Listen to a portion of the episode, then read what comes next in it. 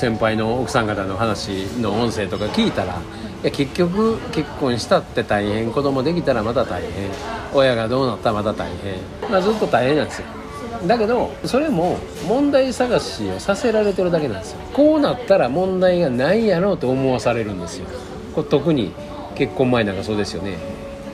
結婚決まって大好きな人と王子様みたいな人と出会って結婚したらね、それがめちゃめちゃ金持ちでめちゃめちゃ仕事ができて収入もあってみたいな人やったらもう一生何の問題もないって思い込んでるんですよ。結婚前って。幻でしょそんなん。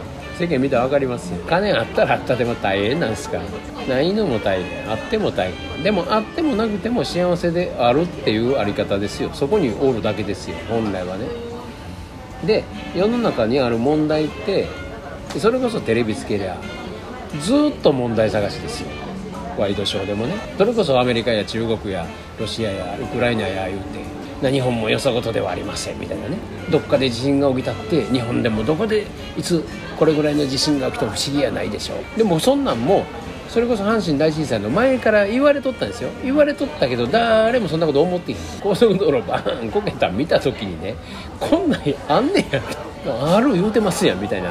言うてましたやん言うてるやつもそんなに真剣に言うてないわけですよだから誰も真剣に聞いてないんやけどだから下手したらまたあれ来ますよってなったらもうああいう光景がもうね。ほいで次いやそんなんだけやないんですよ。津波あるんすよ津波来たらこんなことになるんですよ。ってそれまた映像を見さされるわけでしょで備えとかなければこうなった時のために。みたいな。ねどこまで備えたって一緒なんですよ。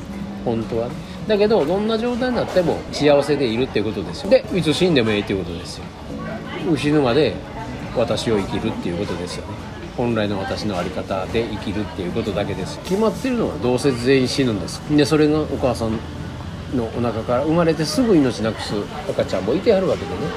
でもその子がかわいそうかって言ったらそうとも言えないかもしれませんね。一回形で生まれたかったんですよ。一回お母さんのお腹から出るっていう感覚を味わいたかったんですよっていう話かもしれません。だから「うわお母さんありがとう幸せでした」って言ったんかもしれません。でその後今の現代医学で無理やり生きたとして引きこもりになって働かんとってなる可能性あるわけでしょ。それは無理やり現代医学で要するに自然のままで亡くなった方がお互いいい思い出のまま幸せのまま折れたんちゃいます？ってこともあるわけでしょ。だからどこまで行ってもいい悪いなんてないんですよ。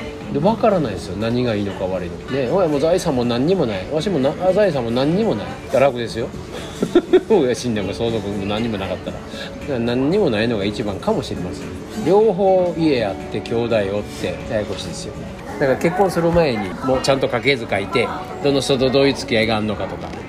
でいとこの子はどんなんとか。それぞれ家持ってんのかとかどんな仕事してんのかぐらいは聞いといたいですよね。結婚する前にお互いの家族構成。そんなこと誰もしてへんからね。そこまでちゃんとするいうことですよ。